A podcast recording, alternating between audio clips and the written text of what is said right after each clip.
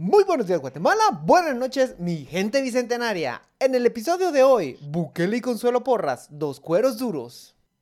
Después de la estrepitosa caída de Alan Rodríguez, el oficialismo tuvo que negociar para atender la emergencia. ¿Qué es lo más chistoso de todo? La emergencia resultó no ser tan urgente y el presidente no ha aprobado esta ley. Bukele cambia su biografía a dictador del Salvador. Ah, qué gracioso el cipote. Aquí le explicamos si deberías preocuparte o no. Consuelo Porras se saca la lotería gringa y pasa al mismo salón de la fama que Gustavo Ale. Bienvenidos a este Sucha Jalele, el único podcast 40% información, 40% risas, 20% mala adicción. Saludos desde El Salvador, donde Alan Rodríguez está tramitando su residencia. ¿Quiere ser salvadoreño para poder tuitear? Diputado exitoso.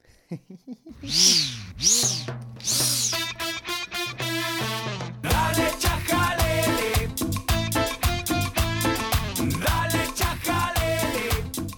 No sé ustedes, pero me encanta esa canción. Bienvenidos, bienvenidos, bienvenidos, tomes, tomes, tomes, a este episodio número 70. La semana pasada los dejamos tirados. Ya somos 70, ya, ya este, este, este, este, este programa ya está viejito. Eh, la semana pasada no hicimos programa porque nos pusimos un poquito más bicentenarios, cada quien por su, por su lado, y pues dejamos tirar programa. Pero en nuestra defensa grabamos. Yo grabé dos episodios con COVID, así que de que nos la rifamos por usted, nos la rifamos. Solo que hay días que, pues, Se nos atravesó el bicentenario. sí, había que celebrarlo. Había que celebrarlo con pollo Estábamos campero. ahí cantando el himno y así. No, mentira, no, cantó el himno. Estábamos en la No, torre. solo antes de empezar el programa, quiero, solo quiero decir que me pareció súper tierno que Roberto, como le tocó hacer la, la del saludo de que normalmente hace Danilo, hasta hizo como una, una voz ahí medio, medio danilesca. Sí, lo intenté, lo intenté. Es un homenaje. me Me acompañan por una vez por semana estos jóvenes tiernos. Roberto Hola, aquí estoy. y la licenciada que llega a última hora a cambiarnos el guion, Celia Luna.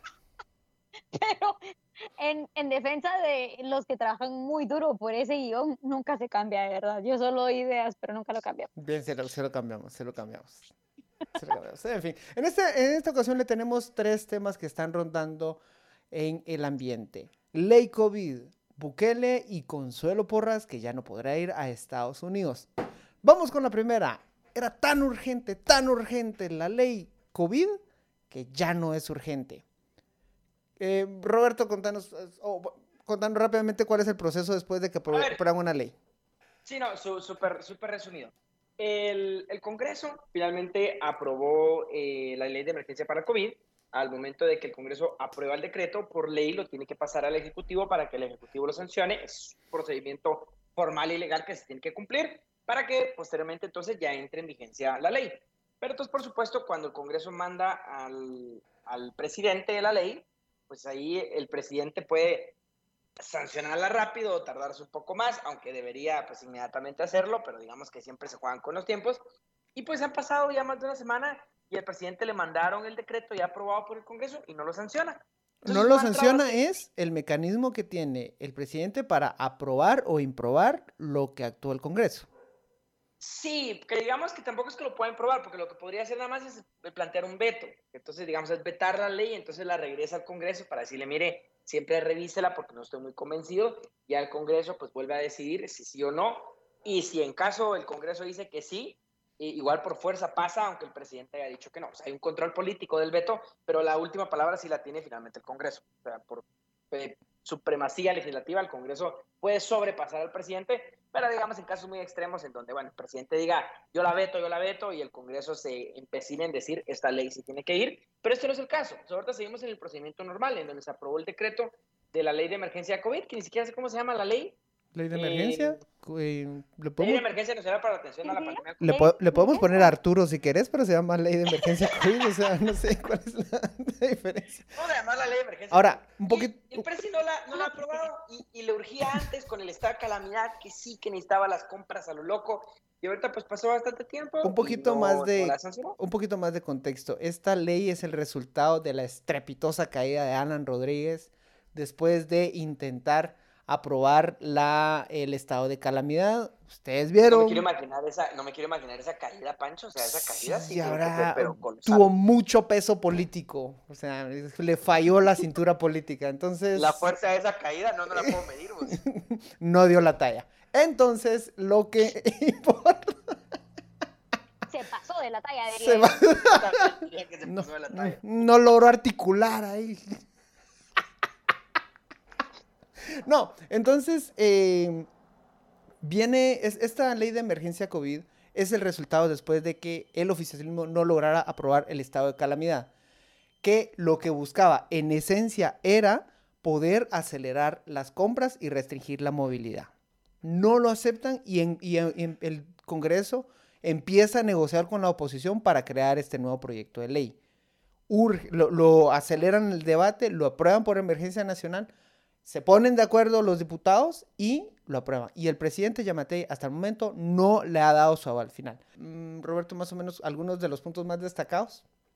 Bueno, eh, la, la agilización en los mecanismos de compras. Yo creo que eso, a eso lo podemos resumir. La verdad que la ley es, es relativamente larga. Yo, yo creí que eran como menos puntos, pero hay un montón como de situaciones técnicas al respecto de las compras, de cómo se deben de hacer, pero pues que teóricamente son más ágiles que el sistema normal de, de ley de contrataciones del Estado.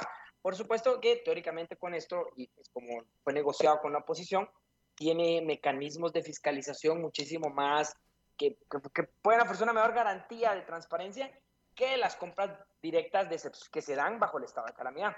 Ahí, Entonces- ahí hay un punto muy importante. Y es que esta ley te permite comprar más rápido. Genial.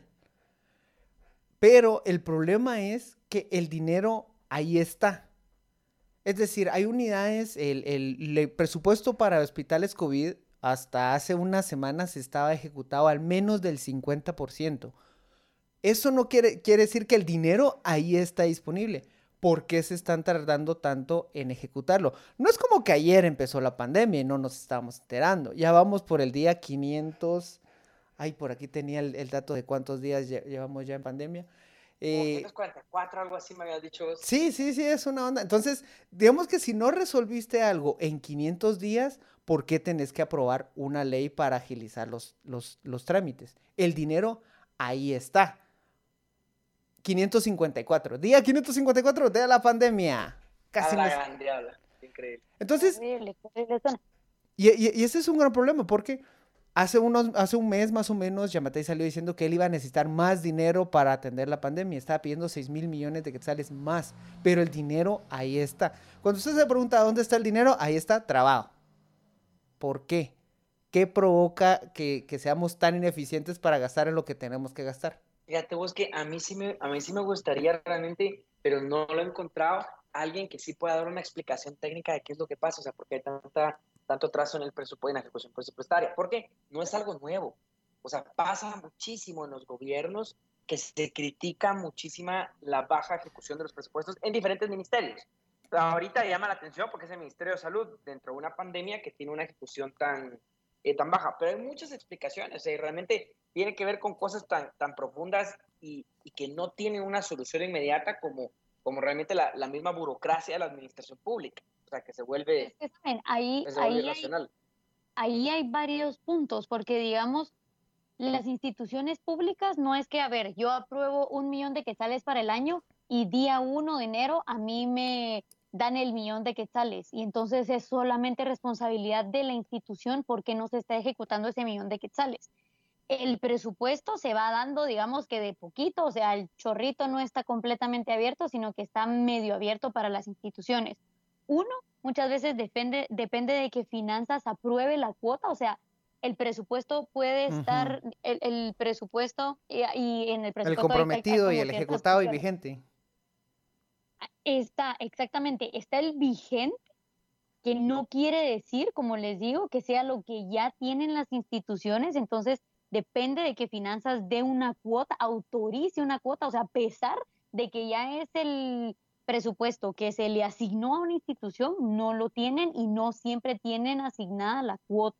Entonces, depende de finanzas, que todos podríamos decir, no, pero como estamos en COVID, obviamente finanzas se pone la mano en el corazón y siempre le da el dinero a salud. No, no sabemos si siempre se lo dan, no sabemos si siempre tiene aprobada la cuota, entonces ahí habría como, digamos, cascarita de banano número uno, ¿verdad? Eh, El lujo de cascarita. También depende del tipo de compra que se haga, porque no es lo mismo cuando son compras, compras de baja cuantía, que no creo sinceramente que el Ministerio de Salud se esté yendo por estas ahorita, No, sino que me imagino que por el tipo de gastos se tiene que entrar en una licitación. Esto quiere decir que tienen que competir varios oferentes. Muchas veces las, ay, no recuerdo cómo se llaman, se pueden caer. Entonces, sí Las depende licitaciones. mucho también.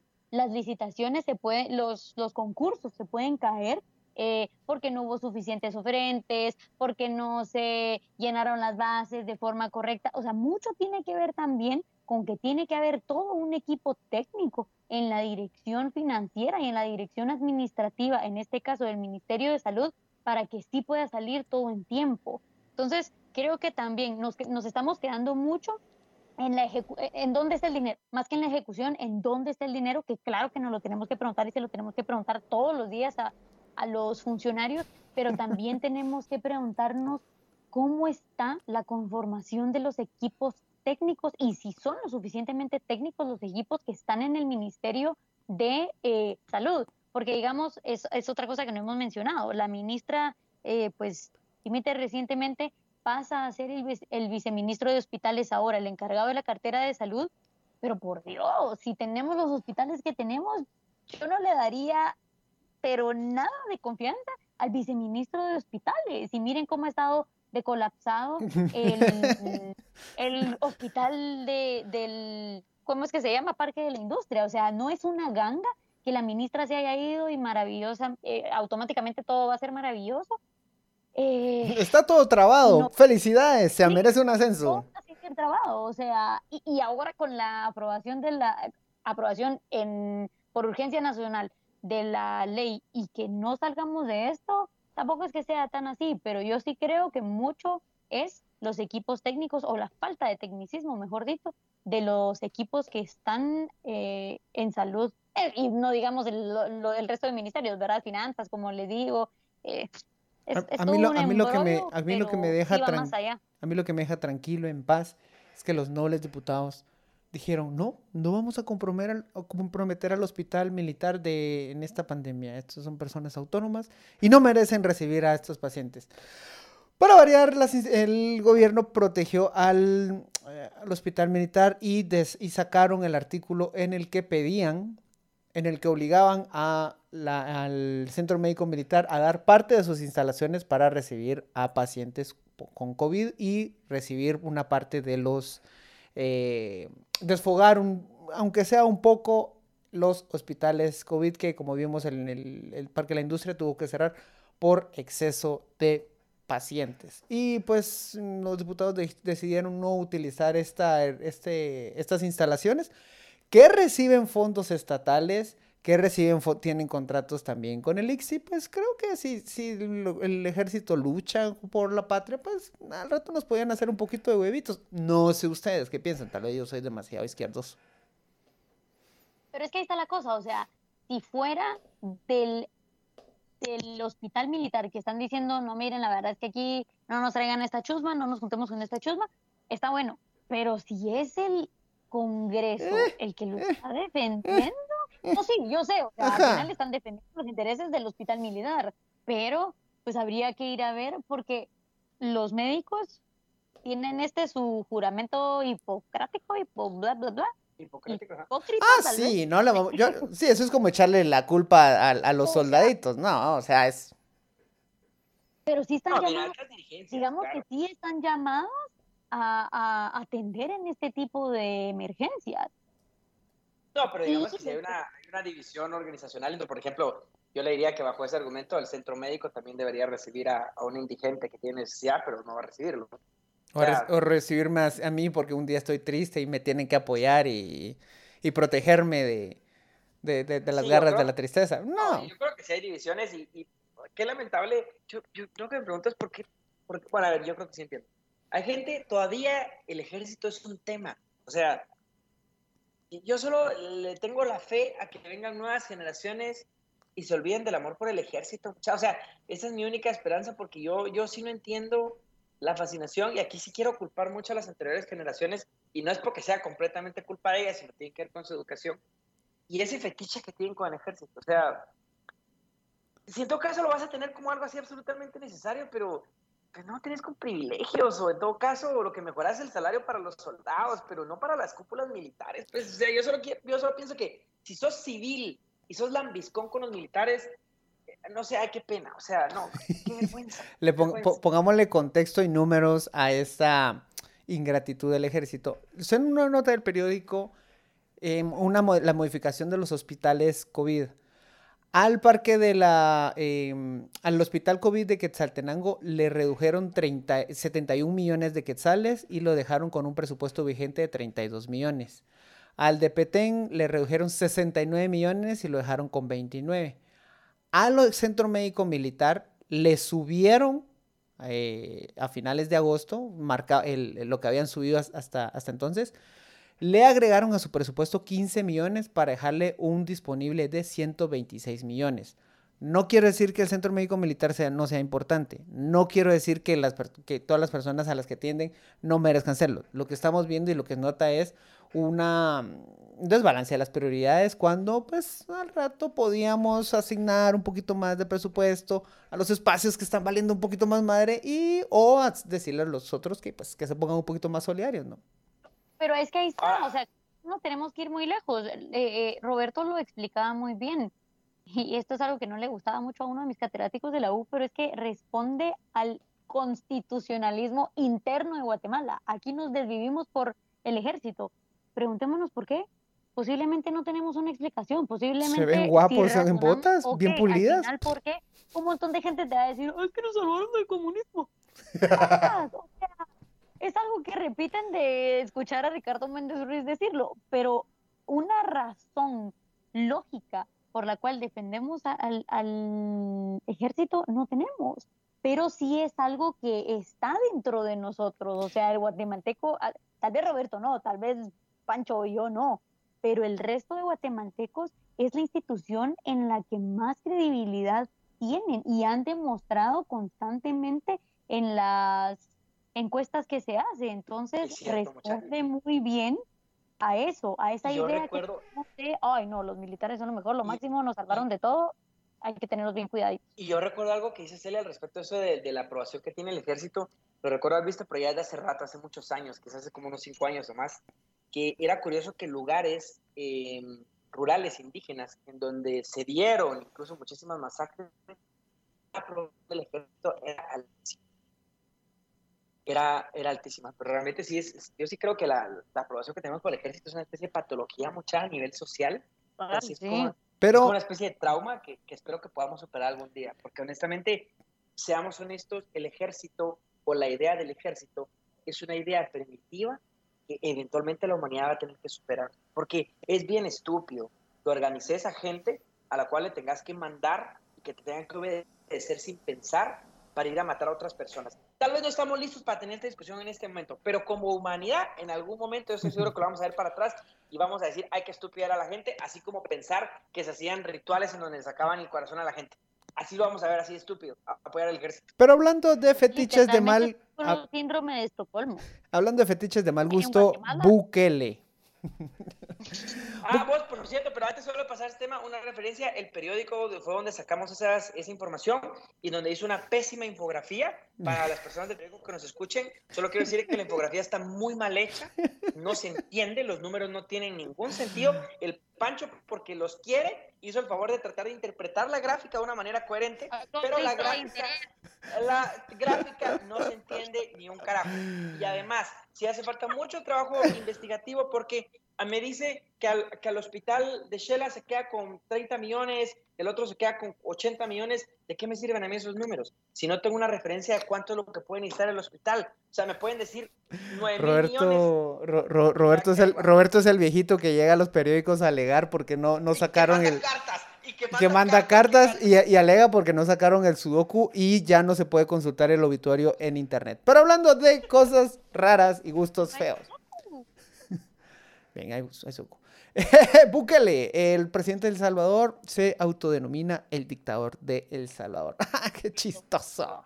Pero nada, Pancho, porque siempre dejamos los temas importantes para precios de referencia. Me va a tomar 30 segundos. Ah, sí, sí, sí, Solo sí, para pero... En la ley de emergencia COVID también se aprobó un artículo que se llama precios de referencia, en donde el Ministerio de Salud va a sacar una tabla, pues aparentemente con estudios técnicos, al respecto de los precios de referencia o de sugerencia que tendrían que tener los medicamentos relacionados con COVID. Esa vaina se va a publicar y la ciudadanía tiene el derecho que si hay alguna farmacia, algún establecimiento o incluso hospitales que están cobrando de más por los medicamentos de COVID, puede presentar una denuncia a la DIACO y la DIACO va a investigar. No tengan mucha esperanza porque la DIACO está mal hecha institucionalmente y no tiene mucha fuerza para hacerlo, pero independientemente aunque no funcione, yo sí insto a la población que si ve que hay especulación sobre los precios y hay realmente un cobro indebido que presente las denuncias, porque aunque no sea muy eficiente, pues la DIACO siempre puede hacer un poco de presión y digamos que todos podemos estar de acuerdo que está mal que se esté lucrando indebidamente con la necesidad de la gente dentro de una, dentro de una pandemia. Esto vamos a hacer la aclaración, no son precios tope, son precios de referencia, que no es lo mismo. Entonces, bueno, es bueno, solo para decir, sí se puede dar la especulación y la especulación de precios una pandemia está mal. Me- Yo quiero decir algo. A la gran puta. Yo de verdad que... No, es que yo de verdad insto a la gente a que denuncie. Yo siempre he creído que los Estados Unidos de América son el país que son hoy porque sus bases son denuncias de la ciudadanía en contra de grandes corporaciones como las farmacéuticas. Así que de verdad denuncien. Deberíamos de ser un país como los Estados Unidos que denuncia Allá por en- todo. En Estados Unidos le dicen Karen, en, en Guatemala le decimos Robertos. ¿Me dan permiso de pasar al siguiente tema? Pasemos al siguiente tema. Búsquele, búsquele. Miren que yo no puedo ser dictador porque estoy teniendo mucha paciencia. Eh, Bukele se autonombra el dictador de El Salvador. ¿Chiste? ¿Amenaza? ¿Chascarrillo? Yo creo que es una gran estrategia de comunicación política y realmente sí Totalmente me parece de que es muy inteligente el equipo de estrategia de comunicación política que tiene el señor. Entiende cómo funcionan las redes sociales, la provocación, la indignación, cómo aglutinar también apoyo. Eh, es muy bueno y me preocupa porque eh, siempre me duele que la democracia se reduzca a procesos mercadológicos en donde quien entienda cómo manipular la información es quien va a tener el poder. Entonces, eh, eso es a lo que yo me diría principalmente, que lo que necesitamos es formar más a la gente para que pueda discernir más allá de las estrategias de comunicación. Como sabiamente, como sabiamente dijo Danilo, si yo fuera dictador, ¿diría que soy dictador? El tipo se está jugando, el, el- te está jugando a burlarte del término. Y te estás burlando de una consigna que están gritando en contra de él y que tiene argumentos. No voy a decir que sí, es que es el dictador y que ya, y por eso ya se junta con, ya se parece a Nicaragua, pero eh, el, tipo el, tipo está jugando a que, no, a que la gente se ría de que le dicen dictador. Y cuando logras que la gente se ría de algo, le perdes el miedo. Y eso es una forma de, de, de- de desbaratar completamente un mensaje que tienen en contra. Es básicamente como cuando a vos te chingaban. eh, va, como a mí me chingaban. Ay, qué flaco, ay, qué flaco, ay, parece palito. Sí, soy palito, soy palito. Entonces cuando vos decís, sí, soy flaquito, soy flaquito, mira, ay, no me toques porque me quebré. ¿Te reís vos mismo? Entonces ya deja de ser chistoso. Ahora, Y a eso está jugando ese tipo. Yo sé, y esto es una crítica realmente para la oposición para ver qué tan débiles son sus argumentos en contra de él. Sí. O sea, si podés simplemente colocando en tu Pero, biografía, mira- estoy diciendo soy dictador y con eso pones en jaque a la denuncia que tiene la oposición, yo te digo que es muy cuestionable. Y yo ya lo he dicho anteriormente, porque también lo dije con Guatemala, yo creo que dictadura, a ver, no hay una definición exacta que es una dictadura, pero sí tiene elementos de coerción y de violencia como que históricamente los hemos reconocidos y que la oposición en Guatemala y en El Salvador lo usa con bastante ligereza. Para mí lo usa con bastante ligereza. No digo que ni Yamatei ni Bukele sean ideales, ni es una defensa para ellos, solo digo, no todo lo que estás en contra es dictador. Y es, es que también el, eh, lo, lo que, a ver, es que sí han habido algunos síntomas de, de- dictadura. La Corte Suprema de, la Corte Suprema El Salvador sacó la pala y retiró un poquito de tierra para abrir un agujero legal.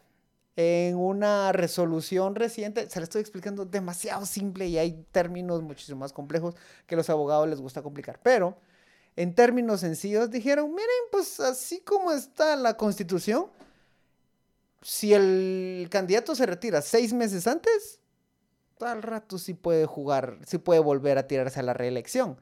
Que vuelve a pasar, no, no quiere decir que se va a renovar el periodo automáticamente, pero, y que, y que obligatoriamente tiene que ganar las elecciones por mayoría. Pero, a ver, una pregunta aquí. ¿Por qué está bien pensar en una reelección en un país como un país europeo y por qué aquí no funcionaría?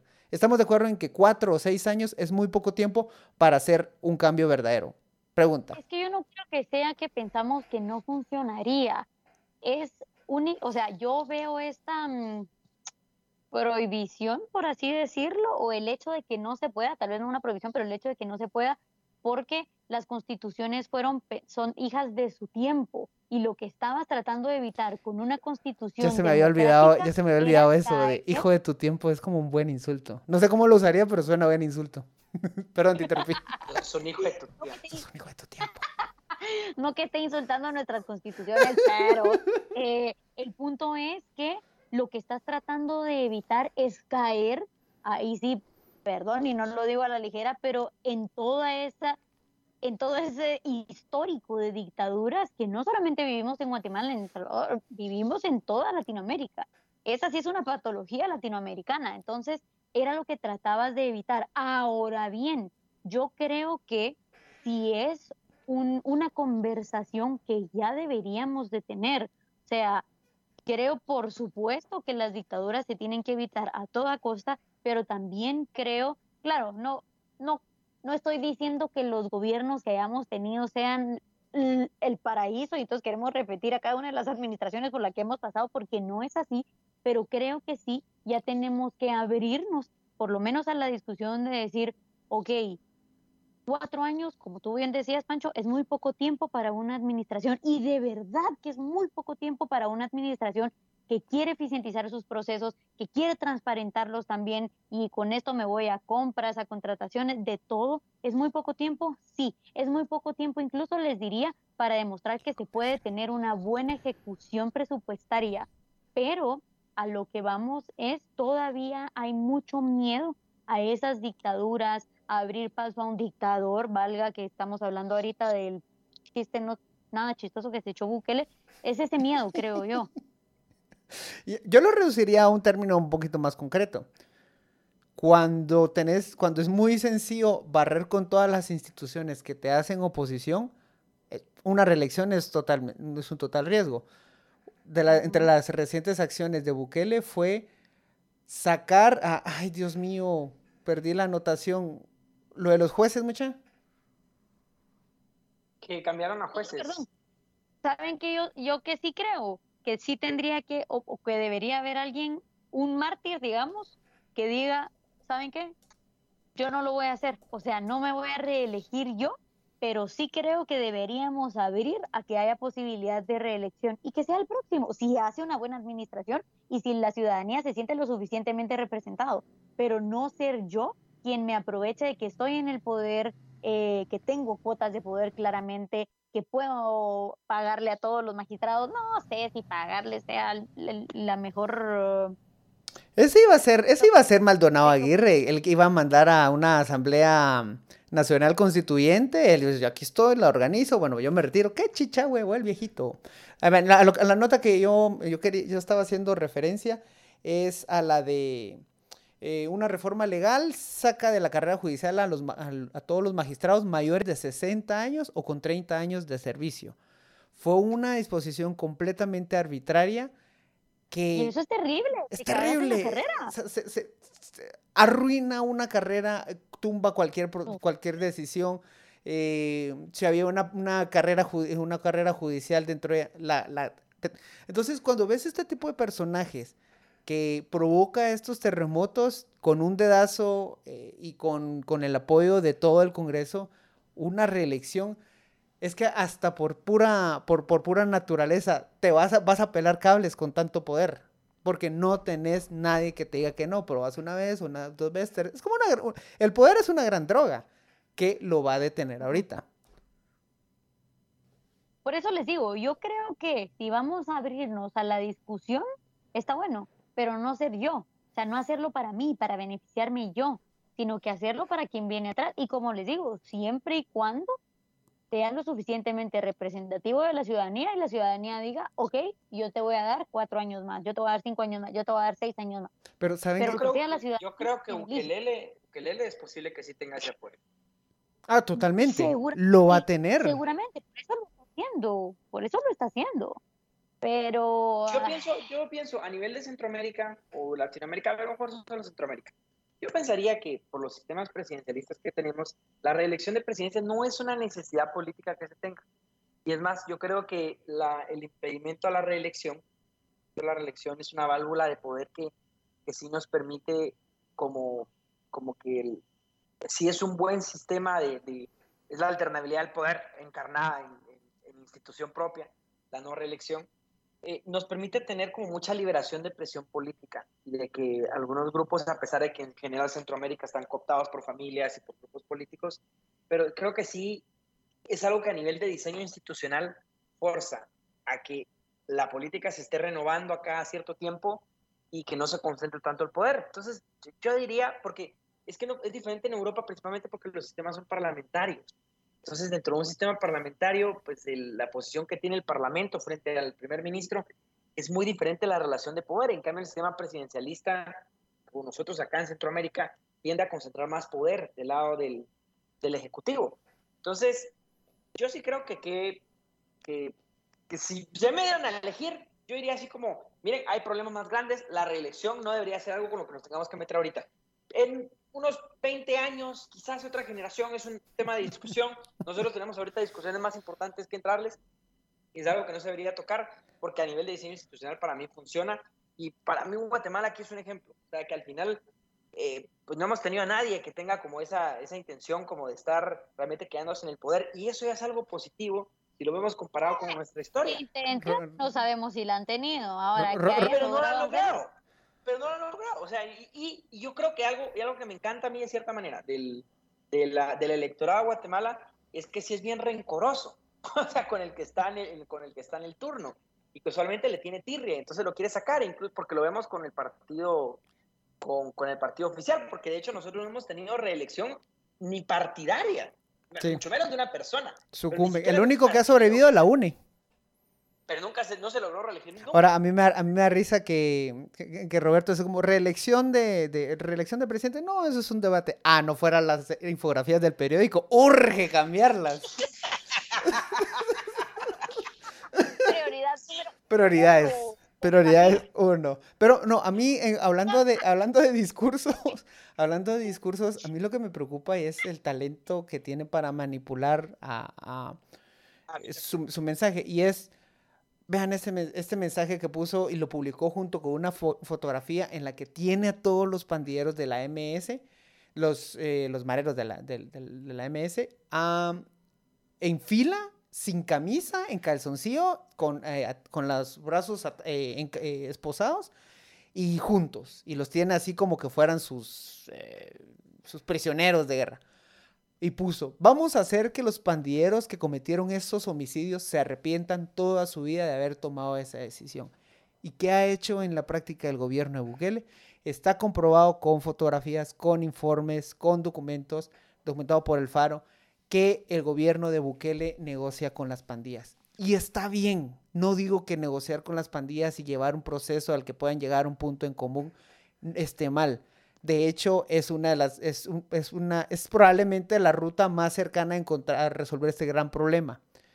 Pero luego la población está convencida y muchos de los guatemaltecos estamos convencidos de, no, es que él le da duro a las pandillas. Entonces, por una parte solamente tira la antorcha, fue, eh, prende fuego y por otra parte está negociando con los mismos que dice que está quemando.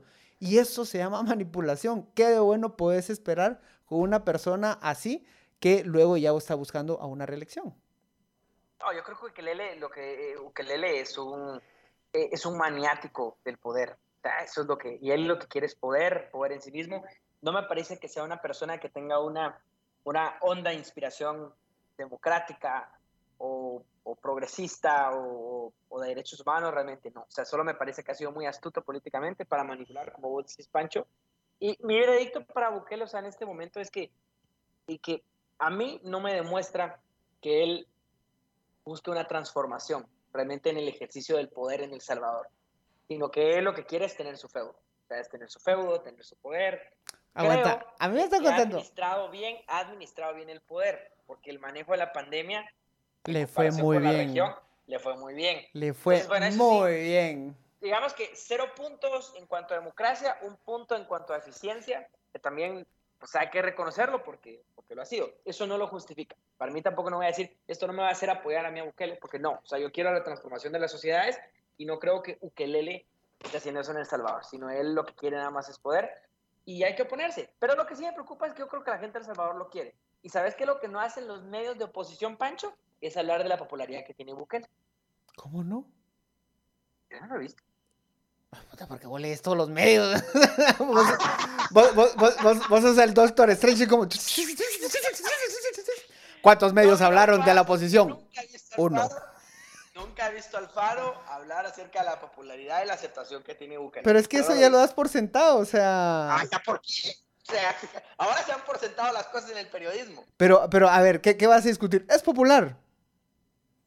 Pues sí, que me digan qué porcentaje. Por ejemplo, o sea, yo, yo quisiera saber realmente qué es lo que piensa la población salvadoreña de Bukele. O sea, realmente está conforme, qué porcentaje es. A mí sí me interesaría saberlo. No lo van a hacer porque hacen oposición ciega. Seamos honestos. ¿Cómo no? Yo no creo que sea por oposición ciega, o sea, sí veo un punto en lo que dice Pancho, pero a ver, al final eso también es eh, información, o sea, es también permitirte hacer un análisis de qué podría pasar. Bueno, con un, me lo estoy inventando, 87% de aceptación, eh, vemos que... eh, eh, Roberto, por su culpa ya le iba a decir Bukele. Ukelele, dígale Ukelele. vemos que Bukele tendría una alta probabilidad de pasar en primera vuelta, incluso, no, o sea, al final son estadísticas que sirven para informar. Y si lo que tú quieres es decirle a la gente, a la población, puta, salga a votar, pero por favor no salga a votar por este sujeto porque es un dictador entre miles de comillas, tenés que sacar también ese tipo de información. Solo siento que no ha sido como el momento para hacerlo. No sé si ahorita alguien, incluso en El Salvador, se esté poniendo a hacer este tipo de mediciones, porque Sí. pues ahí sí que las prioridades han sido otras, ¿no? O sea, acá en Guatemala porque tenemos a otras fundaciones haciendo ese tipo de trabajo. Y después se, y, y después se les Pero filtran medios- Ese, ese informe va a estar bueno comentarlo cuando, cuando lo publiquen oficialmente, la versión maquillada. Ya se había filtrado, ¿no? Ya podemos hablar de eso si ya se filtró, ¿no? No sabía que se filtró. Ya se filtró, ¿no viste? Que, es- que hasta se, se hasta, hasta andaban regalando, no, se filtró y por unas personas, ah, culero. Pero ya, eh, último tema, último tema y rapidito, eh, hablando de poder desmedido. Madre, solo nos quedan dos minutos. Otra vez, ¿por qué no hablamos de la Coli? Pues porque hay Por- que hablar de Estados Unidos. Vaya, O sea, por eso, eso, hacer- eso toca ahorita. Va, rápido. Sí, ajá. muy rapidito, ah. Sí, no. ¿Por qué vas a quemar el tema? Sí, tenés o sea, razón, tenés podemos razón. comentar la reacción del Yamate y de la Coni. Lo dejamos en, en así como solo Los dejamos primicia. picados, los dejamos picados para Ajá. que venga, hay buenos chistes, y se, se puso brincón el Yamate, digo, no, ¿cómo? Eh, se puso a hablar el Spanglish, les tiró barrio, está emocionante la novela. Sí, eso, eso, eso, contalo. ¿Con- ¿Con qué cuál es? ¿Qué es lo que pasó? Sí, sí, sí, me le dijo The Rule of Law. The Pero rule eso vamos of a hablar la semana. No se lo pierdan. Estados Unidos, Estados Unidos metió a la CONI dentro de la lista de corruptos, que es un poder mágico que tiene Estados Unidos de, de nombrar, así como el sombrero nominador de, de- de- De Harry Potter, Hogwarts. Igual Estados Unidos tiene el poder de nombrar quién es corrupto y quién no. Entonces Connie está nombrada ya dentro de los corruptos, al igual que los magistrados de la Sala Constitucional de El Salvador. Ojo con ese nombramiento, es una belleza de análisis lo que hay que hacer al respecto del Va, nombramiento. de vamos a dejar, de vamos a dejar que cuaje eso y ya le tenemos puntos y análisis más venenoso. Así como. How dare you, Estados Unidos. Ay, puta. chajalele, Te hablo en Spanglish. chajalele en, en la McKinsey. Deberíamos hacer un chajalele en Spanglish, fíjense. Sí, sí, sí. Let's do it, man. Le- let's do it, go to the troca, I'm going right now. I'm proud of my Latin. I'm, I'm proud of my Latin roots. ya, llegamos al final de este episodio número 70. I'm, I'm proud of my Latin root y re latino todo, o sea, ¿cuál es root? Sí. O sea, estoy un poquito largo, pero sí. En fin, llegamos al final de este episodio. Muchísimas gracias por acompañarnos. Y ya sabe, comparte ese chajalele. Nos la rifamos con usted. Miren, nos la rifamos hasta con COVID. Una que otra vez nos ponemos bolitos y no grabamos, pero eh, son las menos de las, de las situaciones. Muy- llegamos al final de este episodio. Compártanos, hable bien de este chajalele. Muy buen día, No, Guatemala. no, no, no nos comparta. Comparta el episodio. A nosotros no nos comparta, por favor. Habla por vos. Compártanos también a nosotros. O sea, ¿por qué? Bueno, Bueno, hablo por mí. tan egoísta. Muy buen día, Guatemala. Buenas noches, mundo. Adiós. Adiós. No adiós.